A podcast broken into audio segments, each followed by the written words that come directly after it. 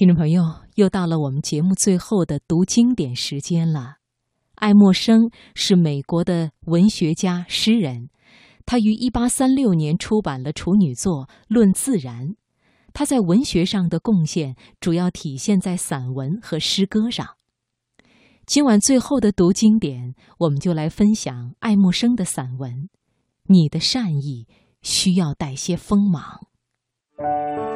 岁月匆匆，存。读经典。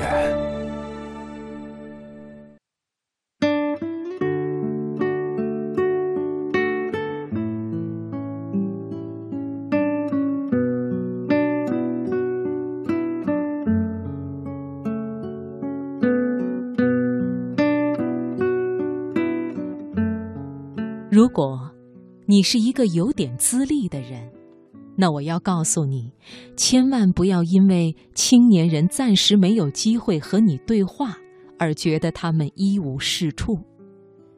听听吧，就在你的隔壁，他们的声音多么自信而掷地有声，他们知道怎样表达自己，知道怎样和同龄人沟通。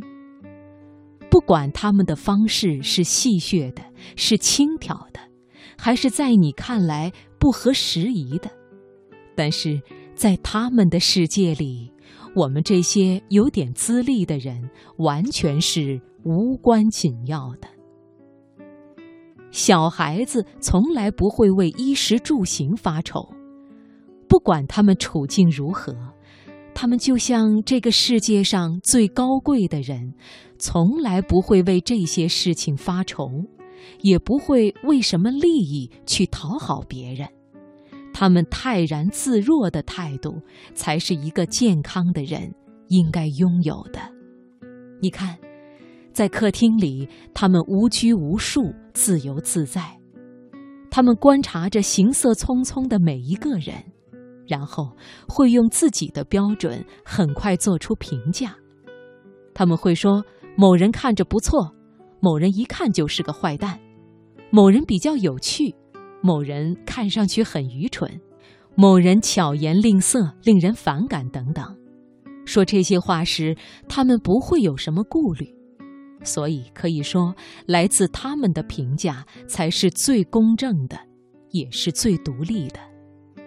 然而，这些事情如果发生在成人世界里，我们便会觉得简直是世界大乱了。为什么呢？因为我们成年人都已经被自己的意识牢牢控制着。一个成年人一旦有什么标新立异的言论或是行为，立刻会引来关注，不管是赞美还是辱骂。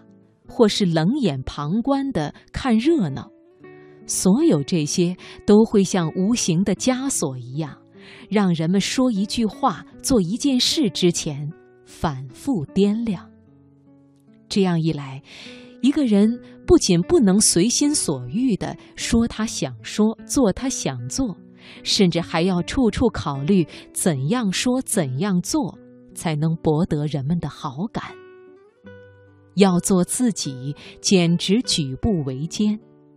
所以，谁若能冲破众人的牢笼，不囿于陈规、偏见、议论，来做回他自己，那么这个人一定是一身浩然正气的，一定值得人们尊敬。